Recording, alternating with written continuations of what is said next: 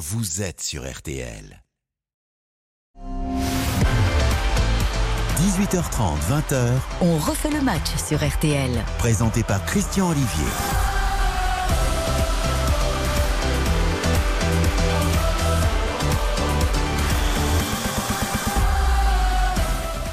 Bonjour à toutes et tous, bonsoir, bonsoir. On refait le match, c'est de l'info. Paris Saint-Germain, Brest, actuellement un but à zéro pour les Parisiens. Donnarumma vient de repousser un penalty.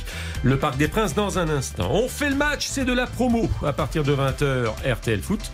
Avec Eric Silvestro, Xavier Domer, Karine Galli, Baptiste Durieux et Hugo Hamelin au commentaire de Marseille-Lille, le match du soir. On refait le match. C'est du haut niveau avec ce soir Philippe Sanfour, chef de la rubrique foot de RTL, Florian Gazan, groupe M6, Baptiste Després, le Figaro, et le procureur dont refait le match Gilles Verdez. La reine est morte, vive le roi.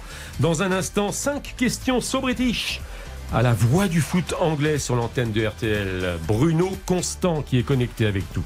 Puis jusqu'à 20h, un menu royal. Polémique Galtier, les rois de la récup, de la récupération, ne sont-ils pas les vrais pollueurs du débat sur le char à voile Les voyous, il n'y a pas d'autre mot, les voyous du match Nice-Cologne, doivent-ils être envoyés à l'échafaud? Guerre des clans, ambiance toxique, enquête de nos confrères de SoFoot. La Fédération française de football est-elle au bord de la révolution? Enfin, bilan d'une première journée de Coupe d'Europe pour tous les clubs français. Mais est-ce que c'est vraiment Versailles? Vous écoutez RTL et vous avez bien raison. Christian Olivier, On refait le match sur RTL. Bonsoir à tous, comment vont-ils ce soir Ça va, Très bien. Bonsoir à tous. Vous avez vu la tonalité Ah bah oui, on a euh, vu. royale, n'est-ce pas C'est jeu de mots quand même, quand était travaillé au moins depuis euh, hier soir, 21h. Mhm.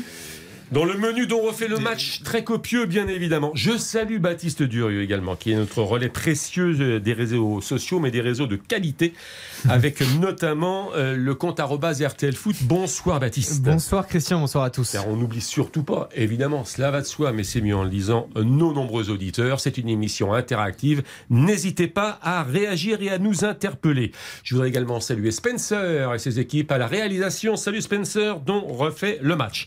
D'abord Nicolas Georgerot, bonsoir, le Parc des Princes, Paris Saint-Germain-Brest. Oui, 1-0 pour le Paris Saint-Germain, le but de Neymar en première période à la demi-heure de jeu. Mais, mais, mais, euh, le Stade Brestois qui avait euh, l'occasion de revenir à égalité grâce à, à Slimani sur euh, penalty, eh bien penalty euh, stoppé par euh, Donnarumma il y a de cela 3 minutes avec un, un penalty, il faut le dire, mal tiré et qui Ah était oui. consécutif à une faute de Kim Pembe sur euh, Fadiga et qui lui a, qui a récolté un, un carton jaune et Slimani qui aurait pu marquer son premier avec les Finistériens eh bien euh, il a fait des petits pas comme Neymar mais la réussite n'était pas du tout au bout et Donnarumma s'est euh, déployé sur son côté gauche pour enlever cette balle 1-0 20 minutes et euh, Sarabia, Ekitike et Nuno Mendes vont entrer côté parisien pour euh, un gros quart d'heure Alors l'antenne est largement ouverte à ce match. Nicolas Georgerot qui n'hésite pas évidemment en cas de but, bien évidemment, mais aussi d'action chaude. Un petit commentaire sur ce match. euh, Ah bah, euh, ça ronronne. Ah, Nico- c'est pas- Nicolas était quand même très bienveillant euh, en disant euh, que le penalty avait été stoppé par Donnarumma. Il a été totalement caviardé par Slimani qui fait n'importe quoi. Il est tiré mais n'importe comment. C'est ce pas des petits pas à l'anima, c'est des gros pas à la Slimani. Là. C'est mais c'est s'il une parodie. hein. si- S'il marque, on dira qu'il est bien tiré, qu'il a pris tout son temps. Ah, mais en tirant comme vous ça, il peut pas marquer. C'est un mètre, c'est un mètre cinquante du, Ah, il du poteau. Bah, Non, Donnarumma, non, pas bah du tout. il, il a Même pas, du tout vu que Donnarumma c'était un gardien qui faisait Vous 1m90. trouvez toujours tout à Non, mais à sérieusement. Ah, Bah, rate euh, un penalty euh, face au PSG en le tirant n'importe comment. Heureusement qu'on a un certain esprit critique quand Mais même. comment peut-on dire que ce penalty est tiré n'importe Il y a comment deux règles au penalty. Bah, en ne ne pas le mettre à euh. mi-hauteur et ne pas le mettre euh, quasiment au centre du but ou très près du gardien. Et surtout, euh, euh, tenter un truc que tu sais pas faire. quoi. Bon. Et si t'es encore pot, tu tentes ça, tu te dis bon, il est bien tiré, mais là on est, en Ligue 1 là. On peut tout dire. bah ouais. C'est ce qu'on peut dire que, que- que Brest pouvait revenir à un partout, que, que Paris aurait pu être puni de ne pas avoir mis le deuxième depuis, euh, parce que je crois qu'ils en sont à 11 ou 12 tirs, mais il n'y en a que 4 cadrés pour l'instant.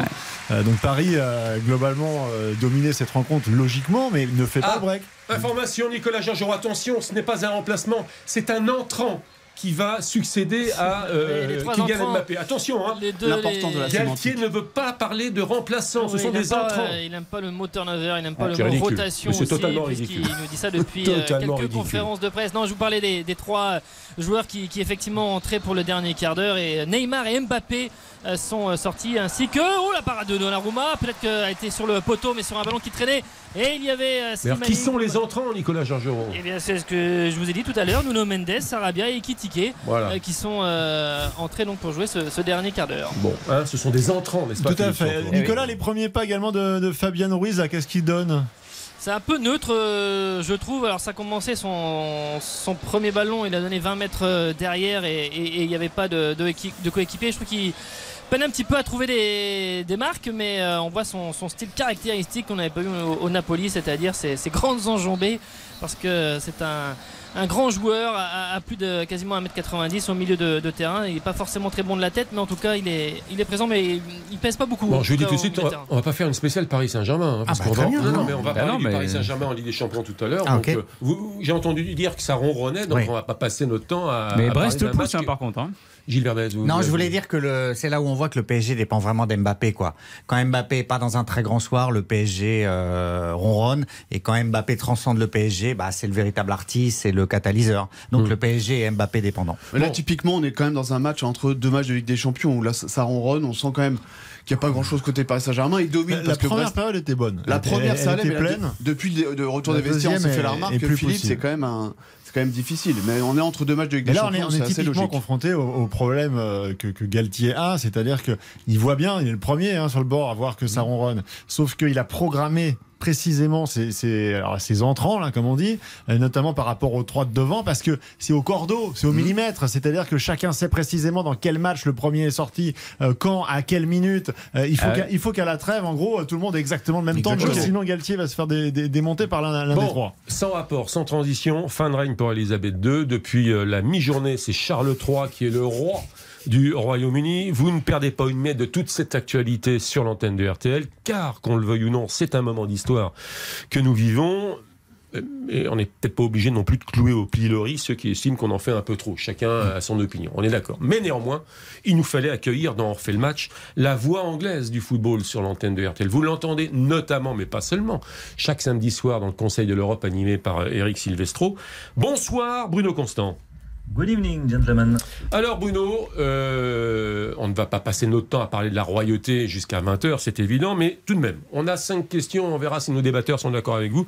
On a cinq questions à vous poser avec cinq réponses claires, nettes et précises. D'abord, ce que je voudrais savoir, moi, à titre personnel, ça m'intéresse, est-ce que Elisabeth II aimait vraiment le sport et le football notamment, Bruno Constant? C'est une bonne question. On ne sait pas si elle était vraiment sportive. Ce qui est sûr, c'est qu'elle avait de l'endurance. Il en faut pour régner près de 70 ans sur le trône.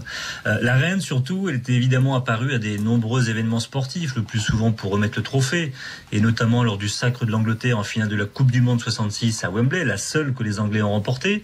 Elle a soulevé plus de Coupes d'Angleterre que tout autre joueur, et notamment Ashley Cole, son recordman. Ça ne fait pas d'elle pour autant une mordue de sport. On ne sait pas si elle supportait un club de foot, contrairement à son petit-fils, le prince William, fan d'Aston Villa. Même si les noms de West Ham et d'Arsenal ont été chuchotés, on dit qu'elle aimait le cricket. Elle a assisté à plusieurs matchs euh, sans cérémonial impliquant sa présence, euh, ou encore les courses de lévrier. On l'a aperçue quelques fois à Wimbledon, mais semblait pas intéressée plus que ça par le jeu ni l'enjeu. Euh, en revanche, elle vouait un amour pour les chevaux et donc les courses hippiques, le sport des rois, comme on dit autrement, ça ne s'invente pas. C'était une habituée du derby d'Epsom ou du Royal Ascot. Elle était propriétaire de 24 chevaux, elle a remporté près de 500 courses.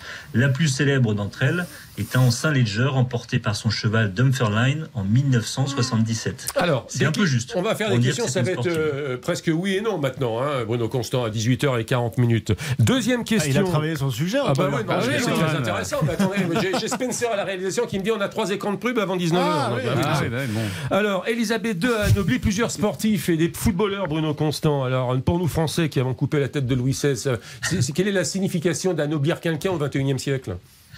C'est être nommé dans l'ordre de l'Empire britannique, c'est un titre honorifique destiné à récompenser le courage, la réussite et les services rendus au pays. Il y a plusieurs grades, 6 ordres de chevalier et 4 ordres du mérite. Le plus haut grade étant The Knight Grand Cross ou The Dame Grand Cross, littéralement le chevalier ou la chevalière de Grande Croix. Euh, elle concerne euh, évidemment des personnalités de tous bords, politiques, les arts, le cinéma, mais évidemment le sport. Euh, Mick Jagger, Elton John, Paul McCartney dans la musique, Sean Connery, Alfred Hitchcock au cinéma, Margaret Thatcher en politique ont reçu la plus haute distinction, et évidemment des footballeurs. Ferguson. Et ils sont 19. Bobby Robson. reçu- Bobby Robson. euh, Ils sont 19 à avoir Kenny reçu cette distinction. Le, le premier d'entre eux était Stanley Matthews, premier ballon d'or France Football en Il 1953. y a eu Bobby Charlton aussi, Bobby Moore. Évidemment. Sir Matt Busby, euh, Kenny Est-ce qu'un sportif l'a refusé? Il y en a, il y en a des sportifs euh, et même des, des, des footballeurs. Euh, Howard Gale, qui était le premier joueur noir à avoir représenté Liverpool et qui avait notamment aidé les, Reds à remporter la Coupe d'Europe en 1980, il avait refusé. Il avait expliqué que ça aurait été une, trahison à tous les Africains qui ont perdu leur vie, notamment dans ces guerres contre de l'Empire. Euh, il y a aussi Richie McCaw, légende du rugby néo-zélandais, qui se disait pas intéressé. Euh, et puis un autre qui a un peu gaffé, le légende du rugby anglais, Johnny Wilkinson, qui pensait l'avoir être dans la liste en 2014. Il avait fait un tweet un peu rapidement. Finalement, il n'était même pas dans la liste. Il n'a jamais reçu cette distinction. Bon, troisième et dernière question, Bruno Constant. Euh, pas de foot, pas de première ligue. euh, mais ça crée quand même, sinon de la polémique, en tout cas le débat en Angleterre. Bah, c'est un vrai débat. Euh, Aujourd'hui et demain, par exemple, en Grande-Bretagne, on pourra se rendre à un match de rugby, de cricket, à des courses euh, de chevaux, euh, mais pas dans un stade de football. C'est étrange quand même au pays du football. Toutes les compétitions sportives ont été reportées de vendredi à aujourd'hui ou dimanche, mais la fédération anglaise, dont la reine a été la présidente d'honneur durant de longues années, la Première Ligue et l'IFL, qui gère les trois autres divisions professionnelles, ont décidé de reporter tous les matchs du week-end. Euh, le gouvernement britannique avait bien spécifié que le report n'était pas obligatoire, que c'était à chaque organisation de se décider. C'est une décision qui a été vivement critiquée par la Football Supporters Association, car de nombreux fans de foot auraient aimé se rendre au stade pour rendre hommage à la reine, comme ils savent si bien le faire dans ce genre d'occasion. Et en Angleterre, on estime que le fait de jouer, et notamment en Première Ligue, qui est la compétition la plus regardée dans le monde, aurait surtout permis d'offrir un plus grand hommage encore à la reine partout dans le monde. On aurait entendu euh, The God Save the Queen, dont il faudra au passage changer les paroles. On aurait vu des joueurs de foot avec des brassards noirs, des minutes de silence absolument magnifiques, comme lors du match d'Europa League entre United et la Real Sociedad, qui était absolument magnifique. Donc il y a le sentiment que le football est un peu passé à côté de cet événement. Merci beaucoup, Bruno. Merci pour ce petit Ah moment. oui, ce sera le week-end prochain, a bossé. Puis je vous conseille les podcasts de Bruno Constant, évidemment, sur le foot anglais. Rapidement, le nom du podcast, Bruno Constant.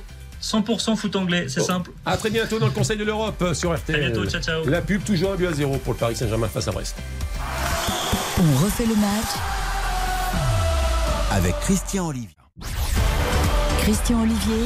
On refait le match jusqu'à 20h sur RTL. On fait le match avec euh, Philippe Sanfourche, Florian Gazan, euh, Gilles Verdez et Baptiste Després. Vos messages sur les réseaux sociaux. Toujours un but à zéro pour le PSG face à Brest. On joue la 88e minute. Victoire du PSG cette semaine, messieurs, face à la Juventus de Turin de Buzyn. Est-ce que ça vous a convaincu Est-ce qu'on ne s'enflamme pas un peu trop vite? Est-ce que ce n'est pas une victoire en trompe-l'œil? Philippe Sanfourche. Moi, je trouve qu'on n'a pas avancé d'une miette, c'est-à-dire que les qualités que l'on avait observées euh, depuis le début de saison, euh, elles sont réapparues en, première période. Une force offensive impressionnante, euh, cette nouveauté, là, cette capacité à, passer par-dessus les défenses et la qualité technique de, de Neymar, de Messi en ce moment, on montre que il est possible pour cette équipe de déstabiliser n'importe quelle défense à n'importe quel moment. En revanche, c'est aussi une équipe qui peut euh, tomber dans une de, de- de descendre de deux crans en l'espace de trois minutes dès lors que les trois offensifs, les trois joueurs formidables que je viens de citer, ne, ne veulent plus se replacer. Et ça, c'est pas le nœud du problème, effectivement. Bah, le défense à trois avec en seconde période trois attaquants qui ne souhaitent plus ou qui ne peuvent plus défendre face à des adversaires qui auront davantage d'impact que la Juventus de Turin, ce sera un problème, Gilles Verdez. Pourtant, cette Juventus, elle était euh, quasiment moribonde euh, au début du match. Presque, il n'y avait pas d'envie côté italien. Donc, le PSG aurait dû largement gagner. Et moi, je trouve que c'est vraiment une victoire, effectivement, en trompe-l'œil. C'est-à-dire que euh, sans euh, Mbappé, Euh, Il n'y a pas de geste de classe. Il y a quelques éclairs, mais pas de continuité. Neymar, Ah bah. Neymar. Oui, Neymar, si vous voulez, mais Neymar, Ah bah, c'est si, euh. J'ai- du mal à dire du bien de Neymar, moi, Ah, il personnellement, a depuis quelques temps. Vous Oui, pas- si vous voulez. Pour moi, c'est Il y a- Mbappé. Il y a d'autres raisons. alors. Il y a d'autres. Non, mais ce qui se passe, c'est que il y a un égoïsme chez les trois qui rejaillit, qui est prêt à rejaillir à chaque fois. Baptiste Moi, je le pardonne pour Mbappé, pas pour les deux autres. Ils ont qu'à bosser les deux autres. Ce sera, ce sera le nœud du problème finalement de toute la saison au sein du Paris Saint-Germain, c'est la capacité des trois quand ça va, quand, quand il y aura un petit grain de sable, justement à répondre présent. On l'a vu, la Juve a marqué en, en seconde période et après derrière il y a eu un souci et on a vu les trois, ils commençaient à marcher, c'était compliqué et en termes de gestion pour Galtier, ça va être un gros problème. Moi, j'ai quand même l'impression que Madrid n'a pas été tol- totalement digéré et qu'il y a quand même toujours cette petite fébrilité qui revient dès qu'il y a un petit caillou dans la chaussure, dès qu'ils prennent un but qui n'était pas prévu, dès qu'on sent que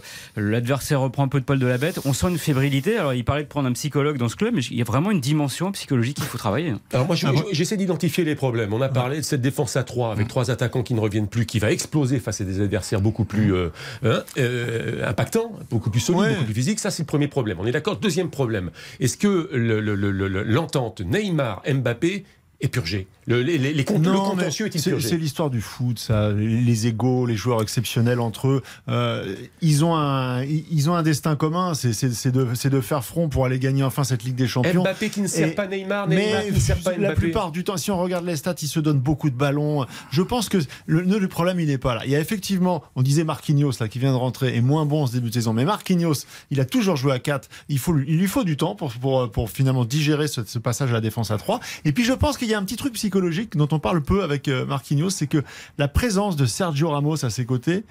Je pense qu'il a un tel respect pour ce joueur il que euh, l'engagement physique, la, la manière de s'imposer parfois sur certains ballons qu'il avait avant, il l'a peut-être un peu moins parce que Sergio Ramos, à, à ses côtés, l'étiole un petit peu pour l'instant. Sur l'entente euh, Neymar-Mbappé, sur l'entente globalement entre les stars, je suis pas tout à fait d'accord avec Philippe.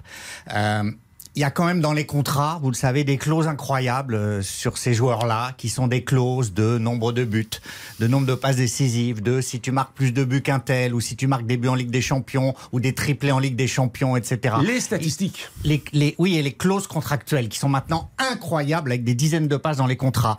Et peut-être qu'Mbappé a une clause qui dit qu'un triplé euh, en Ligue des Champions, ça rapporte euh, telle somme. Et à chaque fois, il y a... euh, pour ces joueurs-là, des pensées parasites qui sont liées aux clauses contractuelles. Moi, je le pense vraiment absolument. Je dis pas qu'il passera jamais le ballon à Neymar. Je dis que ça parasite quand même à un moment. Florian Gazan. Non, mais je pense aussi que c'est- il y a aussi le fait que euh, Neymar, malgré tout, a été piqué par cette histoire de, de plus être en tête de pont, que c'est Mbappé devant, et qu'il veut prouver qu'il est au moins au niveau d'Mbappé, si ce n'est supérieur. Donc forcément, il y a toujours un moment où ça va rentrer en ligne de compte. Le Parc des Princes, Nicolas Georgerot. Oui, juste vous dire que Kim Pembe, alors que le Paris Saint-Germain a effectué tous ces changements, Kim Pembe euh, sort. Le PSG est à 10 contre 11. Il a taclé Cardona assez euh, violemment, mais il s'est euh, blessé.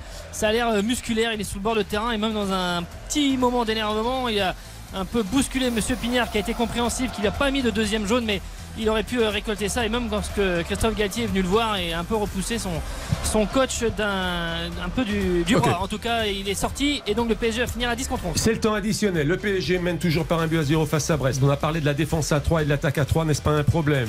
Oui pour les uns, non pour les autres. Neymar Mbappé, est-ce que le contentieux est purgé? Oui pour les uns, non pour les autres. J'aurai un troisième dossier à vous soumettre après ceci. Christian Olivier, On refait le match jusqu'à 20h sur RTL. Christian Olivier sur RTL, on refait le match.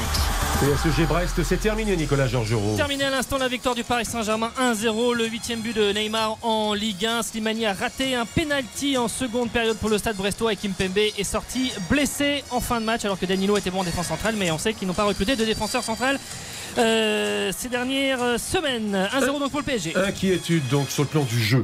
Ce soir, à l'aune de ce match contre Brest, même si on sort d'une rencontre de Ligue des Champions, mais on va aller dans un traquenard la semaine prochaine à Haïfa. On aura l'occasion d'en reparler après 19h. Bon, vous en faites un peu là. Comment ça? Dans un traquenard pour le. PSG. ouais, oh. L'ambiance à Haïfa. Là, ils n'ont pas fait un grand match, mais sur le plan Bon, du jeu, ça Et manque un peu de inquiétude peps pour, en euh, seconde place. là, oui, alors là, je vous, Ah alors oui. là, je vous, je vous rejoins. Ah, mais Vraie très- inquiétude. Oui, De toute façon, vous, vous c'était écrit. rejoignez sur les choses factuelles. C'était écrit. Moi, je prends le risque de vous dire C'était la semaine écrit. prochaine, ce sera un traquenard. Non, mais le traquenard, ce sera à Lyon, surtout le Bon, dimanche suivant. deux à 20 minutes, ce sera terminé, ce sera plié. Mais voilà. Très bien. Euh, le vrai souci, c'est Kimpembe. S'il y, a un- s'il y a un souci de blessure sur Kimpembe, avec la chance qu'ils ont, de toute façon, ils se sont euh, plantés sur la fin de mercato avec ce poste de défenseur central. Quand tu joues à une défense à 3, il faut du monde. Et là, il manque du monde. Mais- Danilo est déjà en train de faire les, de reboucher les, les soudures. Il y a Euh, quand même, Philippe. Il est censé jouer en défense centrale. bah moi, j'ai Non, pas puis les interrogations qu'on peut avoir, la, la conf de presse de, de Galtier la veille du match, c'est on va apporter un peu de fraîcheur, un peu de nouveauté. Il n'y a pas eu énormément quand même de turnover, même s'il n'aime pas ce terme-là. Et très sincèrement, entre les matchs de Ligue des Champions, on s'attend quand même à avoir du, du Solaire, du Ruiz, un peu plus, euh, au moins au, au coup d'envoi, parce que là, les faire jouer 20 minutes euh, au Parc des Princes, c'est pas suffisant. Ne vous inquiétez pas, supporters des autres clubs. Derrière 19h, nous parlerons également de votre équipe préférée, Gilles Verdez. Je sais pas si Galtier fait vraiment confiance aux joueurs recrutés comme ça pour être des doublures ou comme il dit des entrants. J'ai l'impression qu'il subit un peu ça et qu'il qu'il y croit pas vraiment. Donc euh, il est fait entrer au compte-goutte comme ça, mais pour lui c'est pas vraiment des doublures pour moi. Le troisième dossier que je voulais vous soumettre en quelques instants, tout de même, c'est Donnarumma. Alors évidemment, Ah oui. il a repoussé un penalty. Vous me dites que de toute façon, il a été très mal tiré par la Miss Slimani. Mais Donnarumma ne donne pas, n'apporte pas toutes les tous les gages de sécurité Bah, depuis le début de la saison. hein. C'est très clair. En fait, le- PSG, depuis 10 ans, a un problème de gardien. Et puis un jour, ils ont eu. euh, la bénédiction est tombée. Navas est arrivé au Paris Saint-Germain. Et là, vous avez un gardien qui n'a.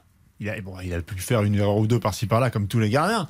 Mais au moment où ça compte, en Ligue des Champions, là où on l'attendait, Navas a toujours été absolument impeccable.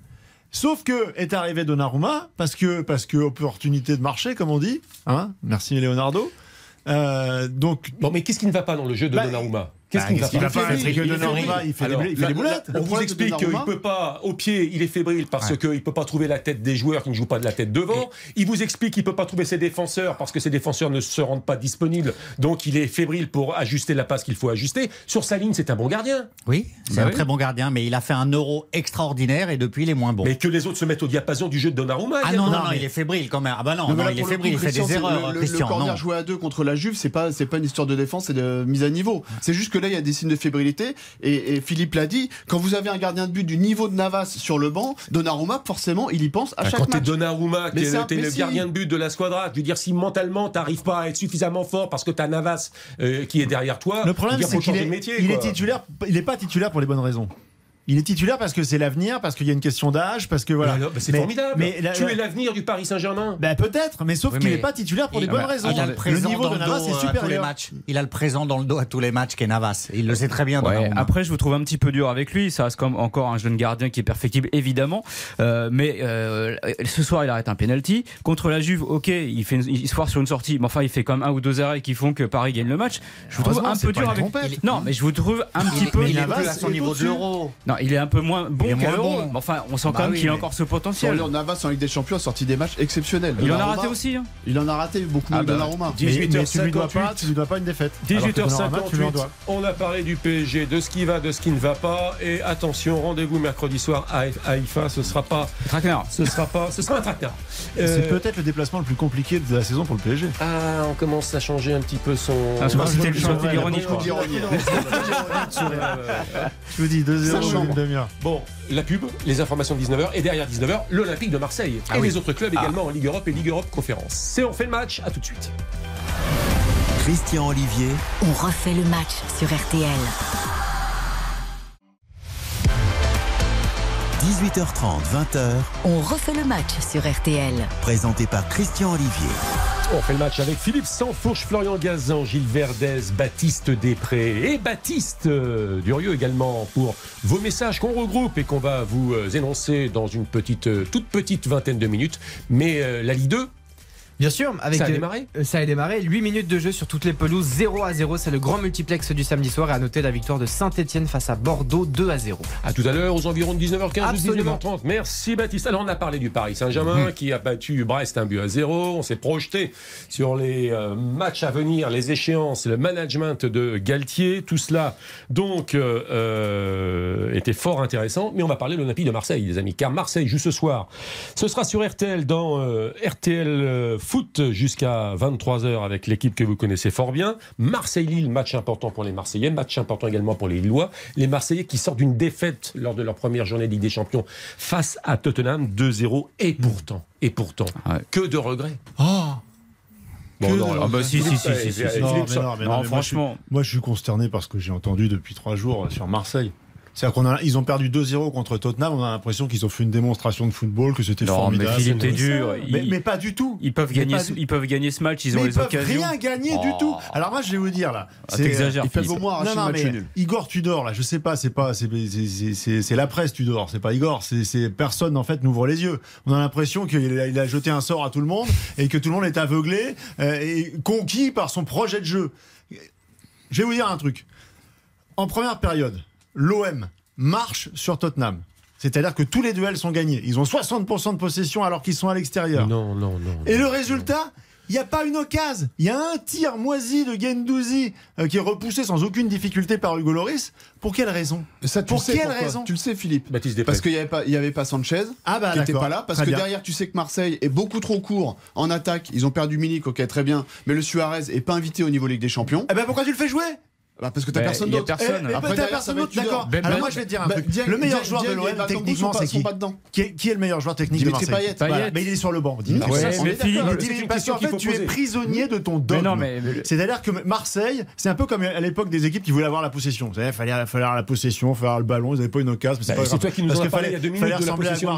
Maintenant, le dogme, c'est faut aller chercher haut. Alors, Alors, mais attends, faut empêcher la mais première ça a marché. Ah non, mais tu dis Donc tout et son contraire. mais- Philippe- dis tout et son contraire. Mais non. Il y a deux minutes, justement, tu nous Je parles de la possession de l'Olympique de Je Marseille. vous dis simplement que dans le football moderne, on est prisonnier du dogme Non, mais des entraîneurs. Le football n'appartient plus aux footballeurs, il appartient aux entraîneurs. Philippe- Et donc Tudor, en fait, il, il met une équipe de soldats en place. Il a son meilleur joueur qui est Dimitri Payet, qui la veille en conférence de presse vous dit Je suis à 100% de mes possibilités, je peux jouer. Il ne joue pas. Philippe Eh ben, tu joues, je- fais pas je- jouer je Payet. crois Eh ben, tu t'étonnes pas de pas marquer un Je but. crois Point. que Florian Gazan veut vous apporter la contradiction. Non mais Philippe, je pense que le plan de jeu de Tudor, c'est effectivement pendant une mi-temps de- d'être d'être solide, d'être costaud et de faire rentrer Payet, voire Under en deuxième mi-temps pour aller éventuellement gagner le match. T'es à Tottenham quand même, t'es pas, euh, t'es t'es pas à Saint-Lô-la-Forêt, tu vois. Donc t'es à Tottenham, c'est l'OM et, et le plan de jeu c'était ça. Après effectivement, ils il, il perdent un joueur en début de deuxième mi-temps, ça casse tout.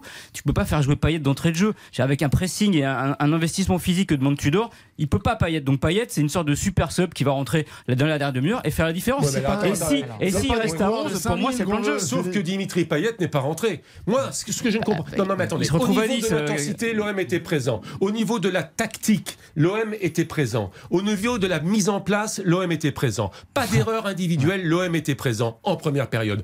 Euh, comment il s'appelle Qui se fait expulser à la 47e Mbemba, quarante- Eh, Chancel. On est d'accord. À ce moment-là, à ce moment-là, tu fais rentrer Payet qui conserve le ballon, qui peut apporter quelque chose à 1-0. Tu perds 1-0, que tu perds 2 ou 3-0. Ben, je veux dire, tu peux faire rentrer un mec d'expérience. Il garde le ballon, Payet. Pourquoi tu ne le fais pas rentrer à 1-0 Il fait rentrer, Faut Harit- faire il fait, il fait rentrer, il fait rentrer Harit qui a une balle pour euh, égaliser. Ouais, J'ai et qui- parce et qui la plante parce qu'il n'a pas le niveau. Alors je rejoins Philippe sur pas c'est mal de points, sauf que quand vous dites, vous, vous regrettez que le football appartienne aux, aux- aux entraîneurs, moi je ne le regrette pas quand ce sont de bons entraîneurs. Quand c'est Guardiola, je dis génial. Quand c'est Tudor, euh, qui est un tâcheron euh, qui bétonne ses équipes et qui euh, maintient le 0-0 le plus longtemps possible avant éventuellement miraculeusement de gagner un 0, ça marche pas du tout. Et moi je suis très en colère contre lui justement à propos de Payet. Sampaoli avait voulu briser Mandanda, il y a presque réussi. Heureusement qu'il est parti et que Mandanda a ressurgi. Et là, ce que veut faire Tudor, c'est briser Payet parce que ce sont des entraîneurs qui sont peureux et qui ne supportent pas les grands joueurs parce que les grands joueurs leur volent la vedette. C'est ça la vérité. Et ça, moi, je dis que Tudor va casser Payet. Je pense que la seule solution pour Payet va être de partir en janvier. Mais, S'il le- veut jouer. mais la gestion de Payet, on la comprend pas. Elle est illisible. C'est le meilleur joueur de l'OM depuis, depuis plusieurs Il saisons. Alors, rentre pas ok. dans son schéma. Il rentre pas dans son schéma. Non, mais attends, Philippe, il est, obligé, il est de jouer. là, il il est obligé. il- Quand tu vois Gendouzi, qui est, un, qui est un très bon joueur, mais qui est pas à son poste, c'est pas possible au niveau, au niveau Ligue des Champions. Là, on va en reparler. Mardi, il joue contre, contre Francfort. Il faut absolument gagner parce que si tu veux être qualifié, il faut gagner. Donc, il faut quand même des joueurs de talent. Et Dimitri Payet fait partie de ces joueurs-là. L'OM, l'OM a manqué une occasion, très franchement. L'expulsion a tout changé. Ah bah ça c'est sûr. hein. L'OM, je suis pas d'accord d'accord avec Florian sur la victoire marseillaise à Tottenham. Faut pas exagérer, mais enfin il y avait quelque chose à gratter. quand même. 0-0, ils auraient au fait moins, 0-0 au moins, peut-être. Néanmoins, Ils étaient nuls, Tottenham. Néanmoins, l'OM euh, s'incline face à, à la, la plus grosse équipe du groupe. Mmh. Et quand on voit que le Sporting Portugal va gagner à Francfort, finalement, ça fait peut-être aussi Mmh. les affaires de Marseille. Il y a un coup de billard à Au trois de au contraire. Christian, parce qu'en fait, là, on réfléchit parce qu'on regarde les noms et qu'on se dit Tottenham est largement au-dessus. Mais dans les faits, vous avez vu le, le- le match du Sporting euh, Ça joue comment, bien, comment ils l'ont gagné le match?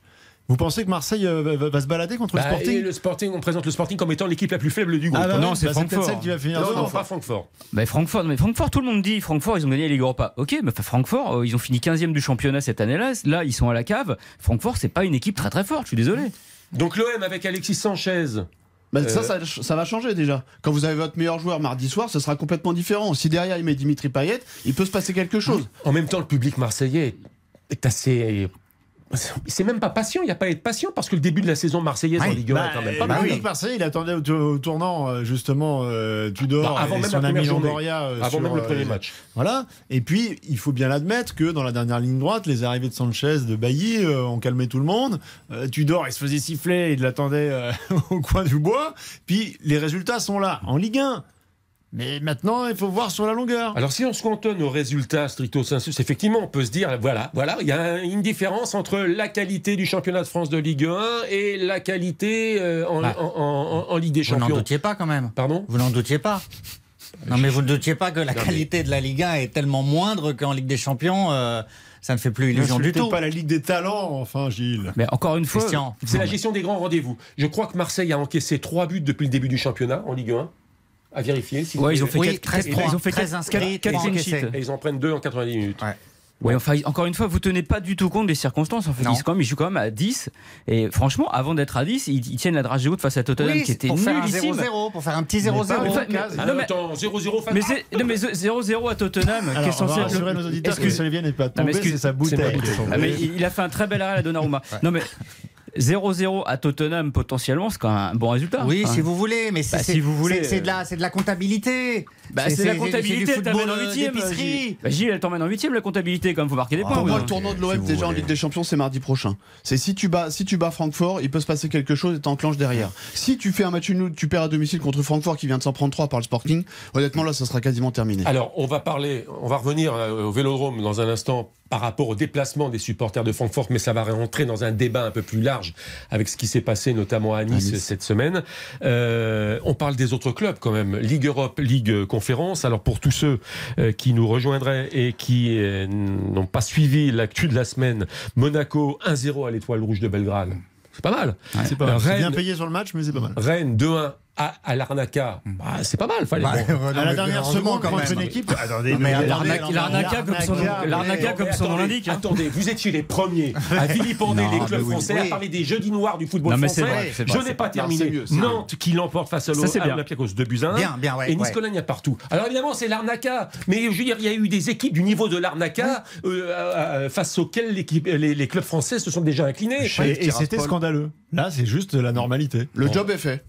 Le job est fait, on va pas s'enflammer, on verra là sur les prochaines journées combien seront qualifiés pour le, pour le printemps. Mais Rennes, le, le job est fait. Rennes. Et Je vous donnais les Rennes, derrière le PSG, c'est l'équipe qui est capable de mettre le plus d'argent sur un joueur. Ils sont riches à, à millions, à centaines de millions. Ils achètent des joueurs à Je ne 15, à dis 20 pas- millions. mais je ne dis Et pas s'ils que vont pas gagner à Non, il mais faut, il faut, Philippe, faut poser les armes. Si hein. on prend quand même un petit peu de hauteur, quand même depuis quelques saisons, les clubs français les prennent un peu plus au sérieux ces, ces, ces, ces- ces couples hein, d'Europe parce qu'il y a de l'argent aussi à récupérer. Et puis aussi parce que je pense que quelque part inconsciemment ils savent qu'en championnat de façon ils ne feront rien parce que c'est pareil qui va gagner et que là où ils peuvent éventuellement faire des résultats, c'est sur les coupes européennes.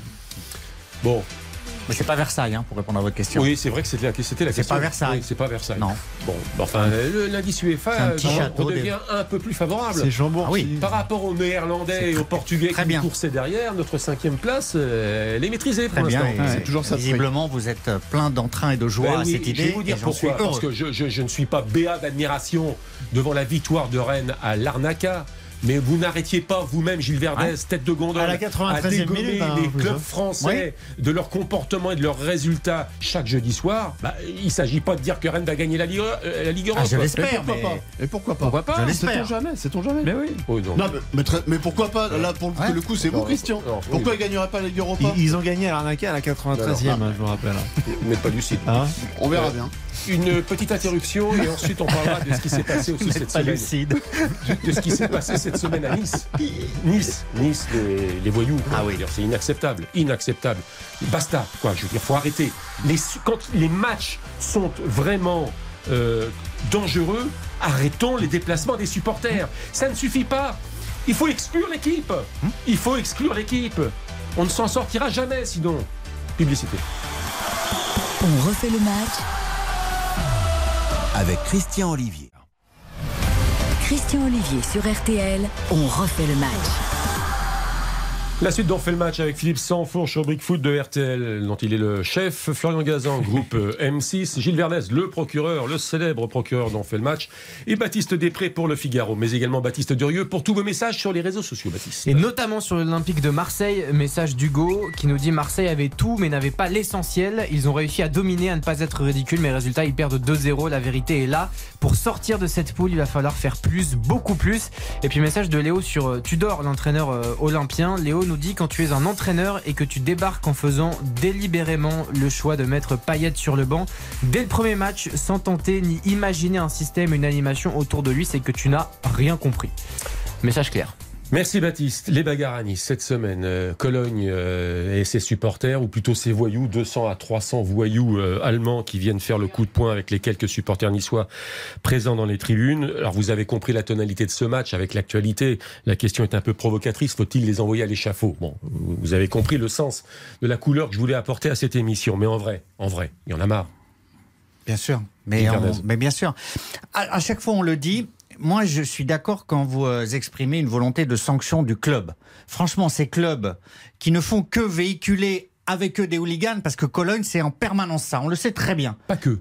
Il y a aussi de vrais supporters que, à pas que. Cologne. Mais, ok, Mais on ne s'en sort plus, mais on ne s'en sort plus. À ce moment-là, On ne s'en bien sort sûr, dans plus, tous les clubs où il y a des hooligans, il y a toujours eu de vrais supporters. Vous avez Mais eux, à chaque fois, il y a des hordes de hooligans identifiés. Il faut les empêcher de circuler. On n'y arrive pas, libre circulation des gens. Il faut pas leur vendre de billets. On n'y arrive pas, discrimination, refus de vente. Donc, il faut que ces clubs ne se déplacent plus. Il faut interdire certains clubs pendant des années de Coupe d'Europe jusqu'à ce que ces clubs tirent les leçons de euh, la composition de leur supporteria. Ouais. Ben oui, mais sinon, alors on subit. J'entends ce que dit Gilles, effectivement. Euh, après, il y a un constat quand même qui, qui doit être fait.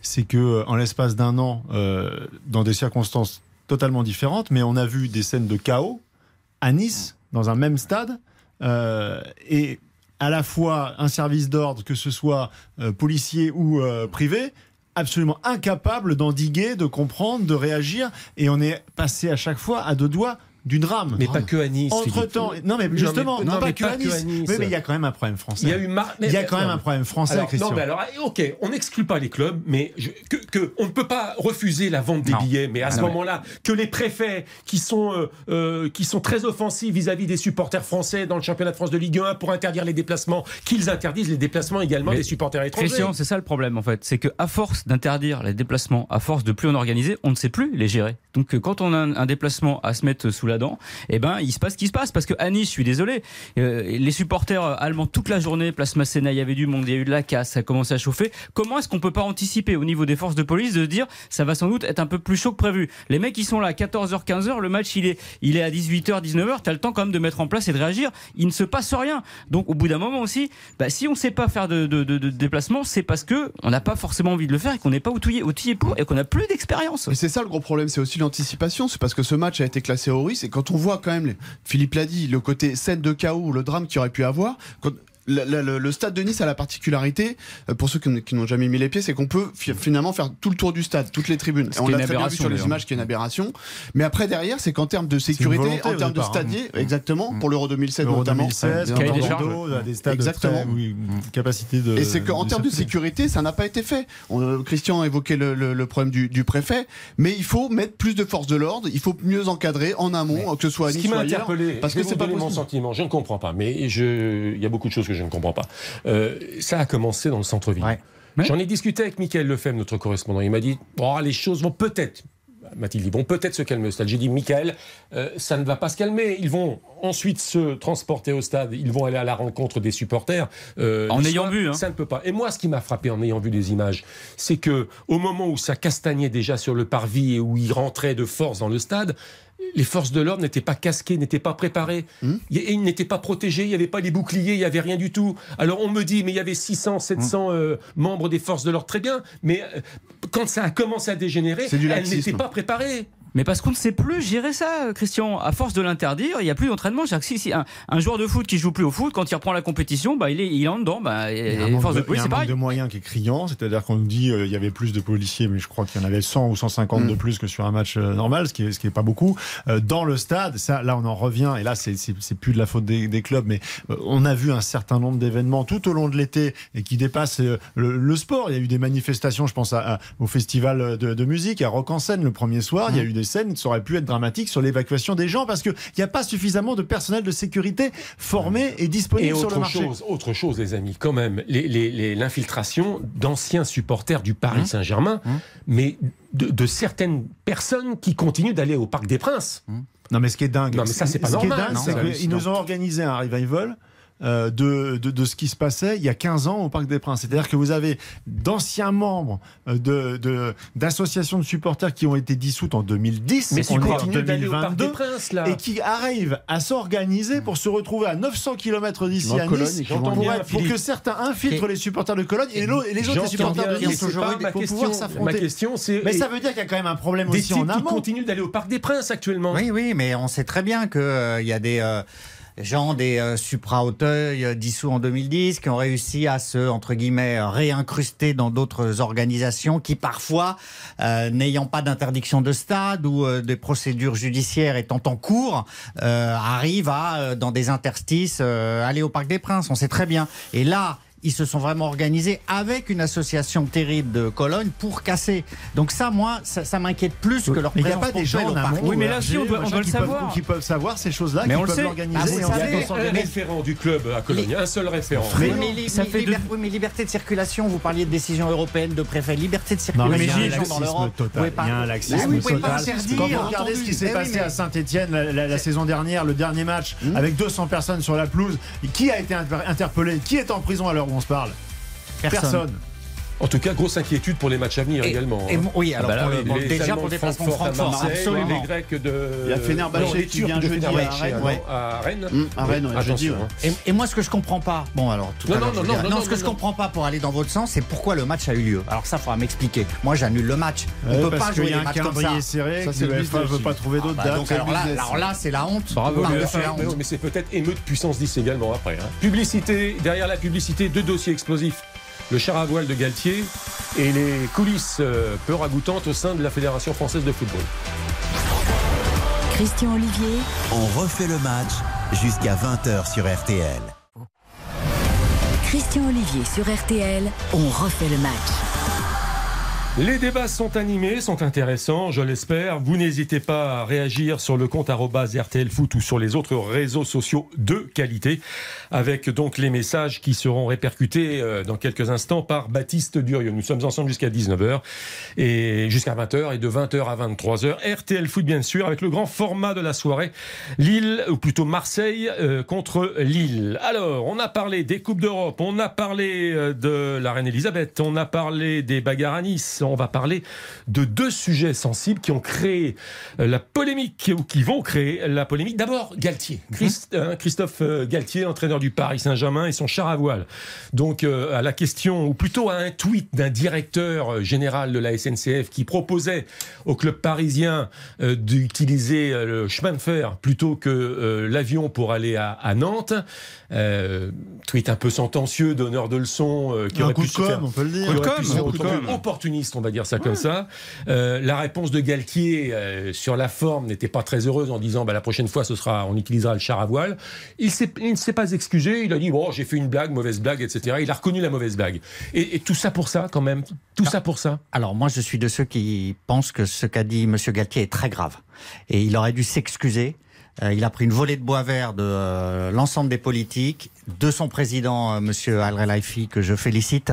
Et je trouve que c'est inadmissible de la part d'un entraîneur du PSG de brader l'écologie, de brader la France, de brader l'avenir de la planète au nom d'une mauvaise blague. loin, moi, moi, je fais, moi, moi, je partie de ceux qui estiment que c'est une erreur monumentale. Florian Gazon. Non, moi, je- le, le problème, c'est pas tant la, la blague, c'est surtout que au départ, Galtier lui dit Je savais que vous alliez me poser la question. Sous-entendu, j'avais préparé une réponse. Donc, ça veut dire qu'il avait préparé cette réponse-là. Ça, c'est un petit peu. C'est ça qui, qui me dérange. Ce qui me dérange, c'est qu'il fasse sa blague à l'arrière, mais que derrière, il dit Bon, ok, plus sérieusement, effectivement. Et voilà, qu'il explique. Qu'il que s'arrête pas là. Qu'il s'arrête pas là. Là, il s'arrête là. C'est ça qui est désastreux. Plus, alors, le rire d'Mbappé, n'en parlons pas. C'était la, la- la deuxième lame. Après, sur cette histoire-là, moi, je pense qu'il y a. euh, Voilà, le- la SNCF fait preuve vraiment d'un opportunisme et d'une démagogie incroyable. Et que nos politiques, comme d'habitude, comme c'est le football, alors, Paris Saint-Germain, on fonce dessus. Euh, Ça fait du, du, du- du- du buzz à pas cher. Sauf qu'encore une fois, ces gens-là sautent sur ce sujet sans rien en savoir. C'est-à-dire que Et sans avant. être irréprochable aussi. Oui, mais surtout sans rien savoir de comment, pourquoi ils prennent pas le train, etc. Donc on fonce dessus, voilà, volet de bois vert, et derrière, ça n'avance pas parce Donc, que il faudrait creuser maintenant La le question, c'est les rois de la récup ne sont-ils pas les vrais pollueurs de ce débat Qui est intéressant ce sujet, mais qui Bah, il faudrait le l'avoir. Évidemment, c'est de la pub à bon compte. c'est- Et puis c'est un manque de connaissance des dossiers. Enfin, je veux dire, c'est- on a une ministre des Sports. Euh, alors, elle a démarré en fanfare hein, avec le Stade de France euh, dans, dans- dans- la roue de Monsieur Darmanin. Alors ça, alors là, pour se planter euh, dans les grandes largeurs et puis euh, derrière pour assumer, euh, il n'y a pas eu de démission, rien du tout. C'est-à-dire que dans n'importe quel pays au monde, vous aurez la moitié du gouvernement qui aurait volé. Non, bah nous, il n'y a pas de problème. On fait des enquêtes, on fait des, des, des- des commissions au Sénat qui démontrent noir sur blanc que le gouvernement a menti de manière éhontée sur tout un dossier, mais personne ne s'en va. Et en revanche, par contre, pour donner des leçons à la première, à la première occasion, là, il y a du monde, à peu de frais. C'est très facile. Ce qui s'est passé, c'est scandaleux. Et moi, je suis absolument pas d'accord avec ce que vient de dire Gilles. C'est-à-dire que le Paris Saint-Germain, si on prend les choses dans l'ordre, le Paris Saint-Germain, toutes les rédactions un peu sérieuses de Paris, là, quand il s'est passé quand, le, tweet de, la SNCF, enfin du, du, du monsieur en question responsable des TGV, on s'est tous renseignés auprès du Paris Saint-Germain. Et la réponse de la direction du Paris Saint-Germain, elle a été très claire, très nette. C'est bien sûr. On est ouvert à la discussion. Ça fait des mois qu'on travaille avec la SNCF. On a un cahier des charges en termes de sécurité, de logistique. On a présenté à la SNCF. déplacé. Le tweet et, est déplacé. Et pour l'instant, on n'a pas de réponse Et il n'y a pas que Paris. qui hein. correspondent à, nos Lyon, ça, Est-ce que ouais. c'est à Christophe Galtier? La veille du match sur lequel il est le plus attendu, Christophe Galtier, tout le monde l'attend sur le sportif. Il joue contre la Juve, Mais Christophe excusez-moi, il a Galtier. répondu, tout le monde lui a dit en Ligue des Champions, vous n'avez pas, vous avez pas la carrure. Il, il prépare son match contre la Juve. Et il est obligé de se justifier sur un truc Non, mais Philippe, grotesque. Philippe, Mais- Philippe, mais- Philippe, Philippe, je, je suis pas loin de te donner raison, sauf qu'il était simple pour Christophe Galtier Ah oui. de dire écoutez, l'écologie, c'est un sujet Ah, voilà. important. C'est un sujet, écoute-moi, c'est un sujet sérieux. Je vous propose de nous retrouver après le match, dans quelques jours, pour en discuter ensemble. Mais j'ai un moment. match ce soir à préparer. Je vous écoute Non, mais- sur cette Mais rencontre. sauf qu'à ce moment-là, il leur, Voilà. dit, il leur dit très clairement ce que tout le monde pense euh, au club. Et à ce moment-là, c'est vous nous gonflez. Parce que moi, j'ai pas vous nous gonflez. le procès On est à aux 24 confrères heures d'un la match contre la Juve. L'avenir Et du vous nous monde, gonflez avec l'avenir notre du histoire l'avenir du monde ne peut pas gonfler l'entraîneur du PSG. Il n'est pas hors sol. Mais il a- à ce moment-là, il a acte. totalement raison de Philippe, faire cette réponse. Parce que intelligent. Il suffisait de dire c'est un sujet important, on en parlera Ah oui. dans quelques jours. Mais c'est pas un sujet important le Ah fait que les, le Ah fait. Que les footballeurs Ah si. à 2h du matin prennent un train plutôt Ah, qu'un avion. Le symbole du PSG, vous. Ah bah attendez, vous pouvez pas dire ça. Mais quel Vous est l'impact carbone Non, Soyez sérieux, vous- quel est l'impact carbone avec- d'un avion avec- de, de, de, de, de 80 Avec- personnes avec- sur l'ensemble de la France Philippe, avec votre expérience et vous êtes dans le symbole. Vous êtes, répond. vous êtes dans le symbole. Parce que comme tous les bobos du chacun. 18e qui nous vont plaire avec des, des- des- des débats qui n'intéressent personne. Philippe, le turnover de la parole, Gilles Vernet. 2%, Madame Hidalgo, hein, n'oubliez pas. non, mais alors, non, mais là, attends, et les non. Français s'en Les Français sont intéressés par le les sujets de tous les matins, donc Bobo du 18e. Gilles euh, Verdez l'enlever. répond à Philippe moi, Sanson. je prends le. RER. Moi, je prends le RER. Et je ne suis pas hors sol. Et euh, je suis désolé, le symbole Galtier, le symbole Mbappé, c'est considérable. Vous le savez très bien. C'est pour ça que vous les suivez et qu'Artel vous donne tant l'antenne avec tant de passion Parlons et de des choses concrètes, Mais- pas des symboles. Les symboles, c'est essentiel. Mais non. Les- Mais vous On- rigolez vous- justement, Le- on est dans le concret. Le PSG qui dit je me fous de l'écologie, Mais c'est pas tout le cas, jeunes c'est qui pas disent le PSG Ça m'en jamais C'est dramatique. Stop, Et Florian Gazan. ce matin, j'ai joué au petit chef de gare. Je suis allé sur le site de la SNCF et je me suis, j'ai pris la journée de championnat là, euh, de Ligue 1 et voir si tout le monde prenait le train, combien, euh, ce que ça donnerait. En moyenne, ça ferait 5h12 de train, donc 10 heures aller-retour si on fait la moyenne de tous les clubs. Par exemple, euh, le plus gros, c'est Clermont pour la Strasbourg, c'est 7h37 en train. hein. Euh, là, on a quand même aussi. euh, Clairement, t'as pas de TGV déjà. voilà, on a, on a Lorient-Nantes, c'est Clermont a 1h40. envoyé un mail en proposant à la SNCF de le transporter Mais à oui, Paris. mais il n'y a pas de ligne. La font a répondu hein, quand même. hein. Et ensuite, Mais effacer son. Prenez son le tweet. TER. Mais oui. C'est-à-dire que la SNCF a dit, bah, bien euh, sûr. on, peut voir, on va voir comment faire, et finalement, poum, le tweet a été effacé. Donc le problème c'est que c'est bien de proposer aux gens de prendre le train. Enfin le problème il n'y a pas d'infrastructure. Et on nous dit aussi ah oui mais en Angleterre ils prennent le train. Bah oui ils prennent le train c'est facile. Le Liverpool Londres c'est deux heures en train. Euh, Turin Milan on parle d'Italie c'est 1h50. Alors Et je pas précise aussi nous. que les matchs en Angleterre, c'est l'après-midi. En plus. C'est pas à partir de 21h. En Espagne, excellente enquête de notre confrère euh, Mathias Valton. euh, en Espagne, c'est, il est un mensonge d'entendre dire par les, euh, certains membres du personnel politique, ou peut-être même par la SNCF, il est un mensonge de dire qu'en Espagne, tout le monde se promène en train et fait faire ses matchs en train. C'est faux. Il y a euh, le Betis Séville, qui a- aussi, qui a, l'ont qui a un partenariat qui fonctionne très peu, très mal. Barcelone, le Real Madrid et les gros clubs prennent l'avion. En Italie, il arrive que pour aller de Milan à, euh, À Turin c'est à. Turin, deux heures, deux heures et demie, ça arrive, mais Mais pas tout le temps. La preuve, c'est que Milan, champion de France la saison dernière, a fait son déplacement à Gênes, 29 minutes en avion. Donc, c'est pas, c'est pas parce que Mais non. ils font mal qu'il faut faire mal. Mais il faut pas prendre l'exemple des Italiens ou des Espagnols et le mettre sous le nez des Français en disant faites comme vos voisins européens, car c'est faux. Et puis encore il y a un coût parce que la SNCF ils sont ils sont gentils mais aujourd'hui prendre l'avion pour les équipes de foot c'est horrible à dire. Ah non, le coup, non, non. Le coup, les, les clubs ont de l'argent, hein, ça faut pas. Non, mais ça leur coûte. Bah, ils ont de l'argent. Ils Non, n'ont pas, ils ont pas tous de l'argent. Tout, tout non, le monde n'est pas le PSG. Écoute, euh, après, c'est une chose. Plutôt que de faire ouvrir une gare à 2h du matin la gare Montparnasse. C'est un pour faux débat, Occupons-nous du vrai public. La SNCF est un service public. Occupons-nous du vrai public. Faisons arriver déjà les trains à, à- à l'heure pour le, pour le public normal. Ayons du Wi-Fi dans tous les TGV. Mais Christian, je vous le dis, moi. Franchement, que de s'occuper des, des- des VIP du Paris Mais, Saint-Germain. mais c'est pas une question de VIP parce que la SNCF. Moi, je vais euh, régulièrement le week-end à Montpellier. Mais aujourd'hui, prendre l'avion, ça coûte moins cher que de prendre le Ah train. ben, je vais vous donner un exemple. Euh, deux membres de ma famille pour me rejoindre à Barcelone, c'est-à-dire que vous allez jusqu'à Perpignan, puis ensuite vous prenez euh, Perpignan, le, le- le- train. le- mais toujours le- le- le- l'équivalent de la SNCF. TGV, ouais. Euh, bon, c'est le TGV. Au mois d'août, 400 euros par le train. 400 euros aller-retour Ah par le train, par une compagnie low cost euh, qui est la filiale d'Air France, 80 euros. Et Voilà. une autre personne qui n'avait pas suffisamment d'argent pour nous rejoindre, eh bien, a fait quatre changements et effectivement a payé 100 euros par le train. Quatre changements. Donc euh, la SNCF se met déjà euh, Oui. euh, mais, à mais là, par rapport au sujet qu'on est en train de traiter, euh, à aucun moment le Paris Saint-Germain ou tout autre club d'ailleurs euh, ne va s'amuser à prendre euh, l'avion parce que c'est moins cher que le train. C'est pas, c'est pas, c'est pas ça le, le Euh, nœud du non, problème. Le nœud du problème, il est purement logistique. Oui, ça, budgets, ça rentre quand même en ligne de compte sur les petits clubs de Ligue 1. Un euro est un euro. euh.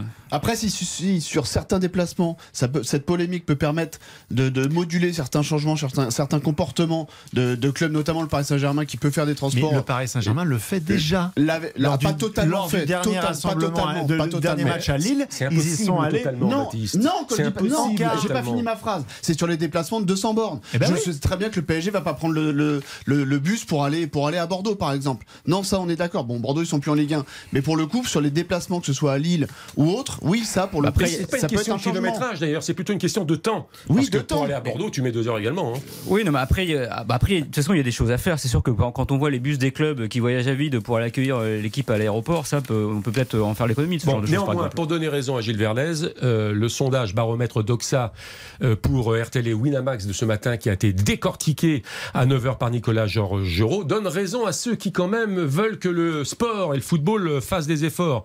90% des amateurs de foot ont entendu parler de cette polémique. 59% d'entre eux estiment que sur le fond, Galtier a raison car les clubs de foot sont soumis à des contraintes particulières quand même. Néanmoins, C'est ça le chiffre important. Néanmoins, il y a d'autres chiffres. Néanmoins, 89% pensent que les clubs pro doivent faire des efforts Ah. pour le l'environnement. Et 81%, autre chiffre important, Gilles Verdez, des amateurs de sport sont favorables, 81%, à ce qu'on interdise aux clubs et aux sportifs professionnels les déplacements en avion quand il existe la possibilité de faire le trajet en train ou en bus.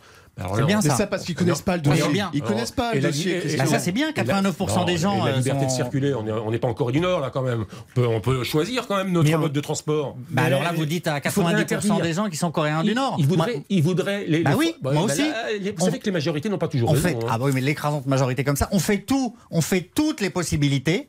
Et s'il n'y a pas d'autres possibilités, on y va en avion. Et Mais ben c'est ce qui est fait, Gilles. C'est ce qui est fait déjà. C'est ce qui est déjà fait.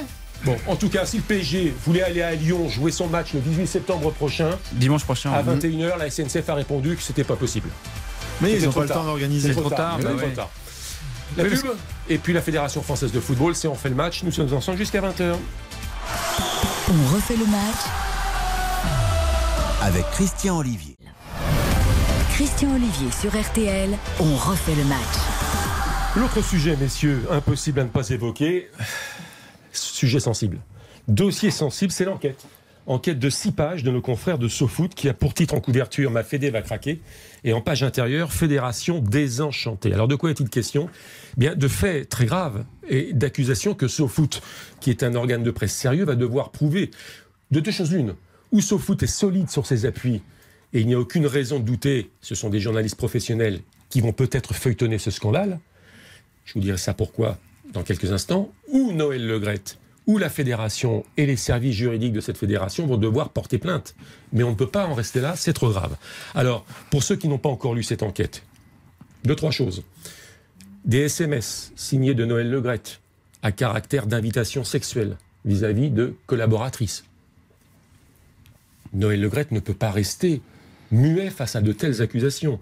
Des invitations à boire, des coups insistants de Florence Ardouin, directrice générale, vis-à-vis notamment du préparateur physique des Bleus, Grégory Dupont. Alors on peut en rigoler de tout ça, mais euh, dans SoFoot, il est écrit que euh, la directrice générale de la fédération a une certaine appétence pour les soirées arrosées avec les joueurs.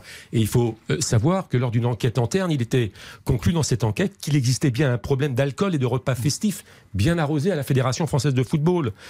La directrice générale qui a des méthodes musclées, parfois manœuvrières, c'est ce que dit euh, SoFoot, euh, qui euh, a viré des gens euh, avec des dossiers compromettants ou qui connaissaient trop bien son fonctionnement.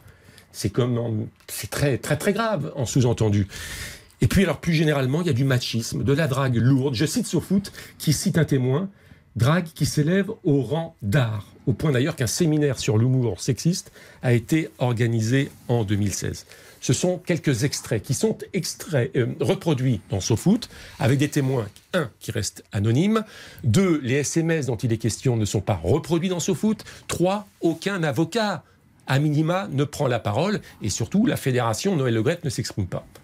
Que faut-il en penser? édifiant. Bah, ce qu'il faut en penser, c'est que le magazine est sorti euh, jeudi, qu'on est samedi et que silence radio. Donc euh, ils doivent être très embêtés parce que si effectivement ils étaient sur leur sur de leur coup et droit dans leur botte à la fédération, ils auraient ils auraient dans les brancards. Pour l'instant, il se passe rien. Donc- Témoignage anonyme. Ouais, mais enfin, en tout Aucune cas, prise de ah. parole d'avocat. Là-dessus, Bah, Christian, c'est inquiétant. de, de- de ce que je sais pardon, de- par rapport de- à la Fédération française de football, qui réfléchit à porter plainte, qui n'a pas encore pris la décision. Forcément, depuis que le dossier est sorti, on ne parle que de ça dans les, dans les couloirs de la Fédération Mais c'est française. grave. Et Noël Legrette serait très remonté, très agacé par, Ah, C'est cette, très par grave. cette enquête. Gilles Verdez.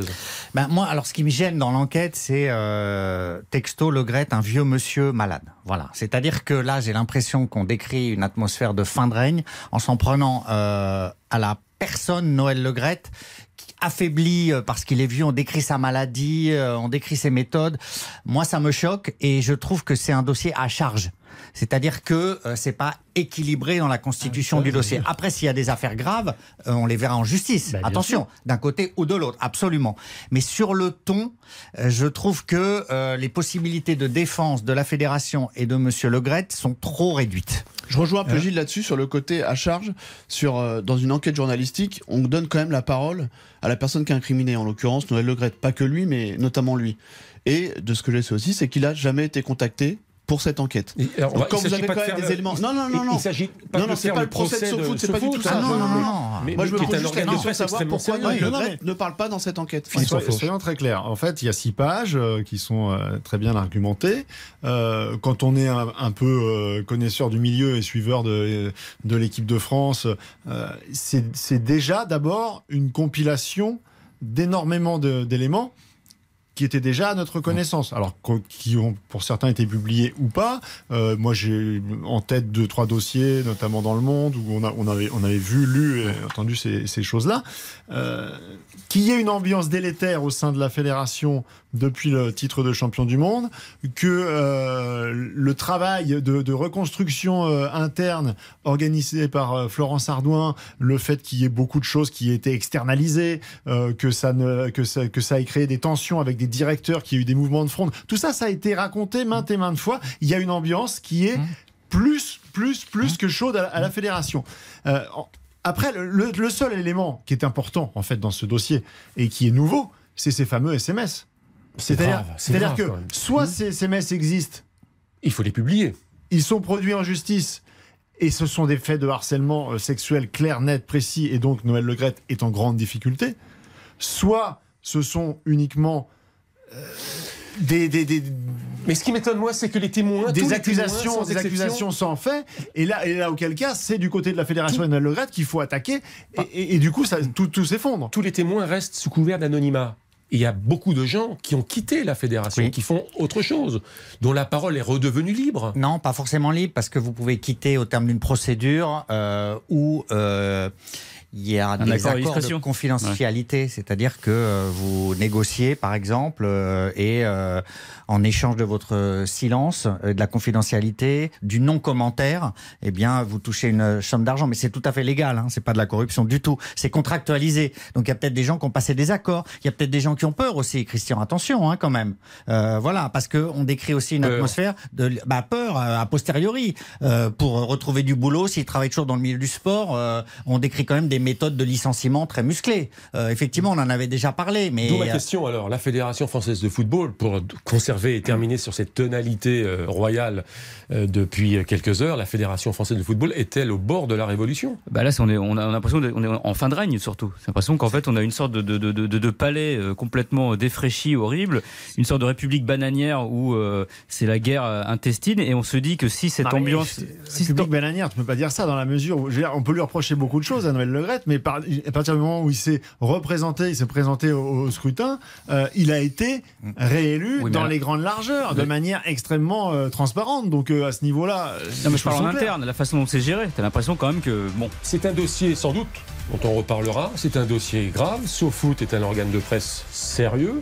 Euh, a mené une enquête, euh, la Fédération française de football ne peut pas rester euh, euh, insensible Ça, c'est et pas sûr, hein. inactive ça c'est pas sûr. puis, Euh, le silence peut être un moyen de face à de telles euh, accusations. possible. Je... ça sera un silence criant quand même. hein. On- euh, Baptiste le disait, ils réfléchissent à, il n'est pas sûr que leur réflexion les amène à porter plainte. Une nouvelle interruption et nous verrons. Nous verrons si nous avons le temps de procéder à une séance de tir au but, Ah. messieurs. On refait le match Avec Christian Olivier. RTL On refait le match avec Christian Olivier. Allez, quelques tirs au but pour terminer si on refait le match avant RTL Foot, 20h, 23h. Toujours avec Philippe Sansfourche, Florian Gazan, Gilles Verdez et Baptiste Després. Vous savez que vous avez entendu, Baptiste, vous n'étiez pas là samedi dernier, Florian également, c'est qu'on a changé un peu le, le règlement. Il n'y a plus de sifflet, de coups de sifflet.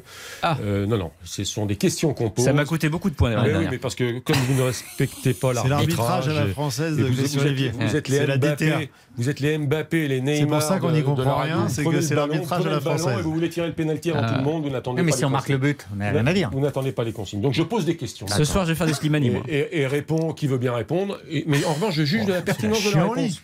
Et, et- et donc, par exemple, Tarago, la semaine dernière, Oui. sa, sa réponse était, était vraiment pas bonne. Comme, sou- comme souvent d'ailleurs. Mais Gilles Verdez a marqué un point. Ah, c'est le fait du prince. alors. Ah oui, d'accord. Voilà, voilà. Christian Garibian. C'est plutôt le fait du talent. On y va, les amis. Karim Benzema, Kingsley Coman euh, et depuis ce soir d'ailleurs, euh, Kimpembe blessé avant les prochains matchs euh, Autriche-Danemark. Didier Deschamps a-t-il du mouron à se faire? Bien sûr. Bien sûr qu'il a du mouron parce que là vous citez certains joueurs, mais derrière il faut rajouter Paul Pogba, il faut rajouter Antoine Griezmann qui joue que 25 minutes par match. Kanté qui est Mais pas. enfin, Euh, faut- faut- Kanté. il marque des buts, donc c'est déjà pas mal. Faut rajouter Kanté. Euh, on ne sait pas si derrière Varane ou autres vont, vont avoir des petits pépins dans les prochaines semaines. Honnêtement, au fur et à mesure que le temps passe, ça devient de plus en plus difficile. Donc oui, à deux mois de la Coupe du Monde, on peut quand même être inquiet. Un point pour Baptiste Després. Moi, j'en ai ras-le-bol du pessimisme à la française qu'on ne ressort dans chaque compétition. On On, est on dit oui, alors il manque ci, il manque ça, et à chaque fois on gagne. Donc, comme d'habitude, euh, On a gagné notre poule. On a gagné l'Euro Ouais, non, c'est l'exception. Ok, d'accord. On a gagné la Ligue des Nations après. Donc, ne, ne- pas de crainte, Christian. Le Racing Club de Lens aux premières loges du championnat de France. Pour combien de temps à votre avis? Longtemps. Florian Gazan Longtemps, je pense que c'est vraiment un club qui, qui travaille sur la longueur, comme quoi quand on laisse du temps au temps, on peut obtenir des résultats. C'est un club qui travaille très bien, avec des postes qui sont très bien définis, un entraîneur qui a un fameux plan de jeu, c'est un peu tarte à la crème, mais il est respecté. Ils ont gardé Seko Fofana qui est un vrai symbole, il y a un vrai public. Il se passe un truc à Lens, et la continuité de ce qui se passe cette année, c'est la saison dernière. Moi, je pense qu'ils peuvent vraiment finir très haut cette année. Réponse pertinente, un point pour Et comme en face, euh, Allez, Lyon est toujours aussi euh, sur une jambe. Euh, Monaco. L'OM, on l'a dit, va courir après la, la Ligue des Champions. Euh, Rennes, tous les clubs que vous avez cités tout à l'heure, qui Allez. sont pris par les joutes européennes. Donc Lens, effectivement, Il nous peut reste- se frayer un chemin. Il nous reste 30 secondes. C'est une question, à mon avis, que je vais poser encore pendant quelques semaines. Affaire Pogba, même question que samedi dernier. Dynamite ou pétard mouillé Pét- Dynamite, dynamite, dynamite, dynamite, Dynamite, dynamite mouillée. Alors, dites ce que vous avez à dire, mais vous n'aurez pas le point. Di- di- Dynamite parce que là on nous parle d'une euh, réconciliation mais il y a trop de choses derrière pour que ça en reste là. Ça ça va empoisonner la été balayé par une histoire de char à voile. Et, et un Paul Pogba qui a le genou dans le, dans le sac et qui ne sera pas à la Coupe du Monde pour des raisons euh, C'était un tas de sable. sportives. Donc euh, c'est même pas, c'est même c'est un, coup- un coup de vent qui va même, même pas faire avancer le char à voile. Une Char à voile et connaissez notre Maxime, une information chasse l'autre. Voilà. Et samedi dernier, il y aura une autre information qui aura chassé la précédente. Merci messieurs, merci de votre participation, brillante participation.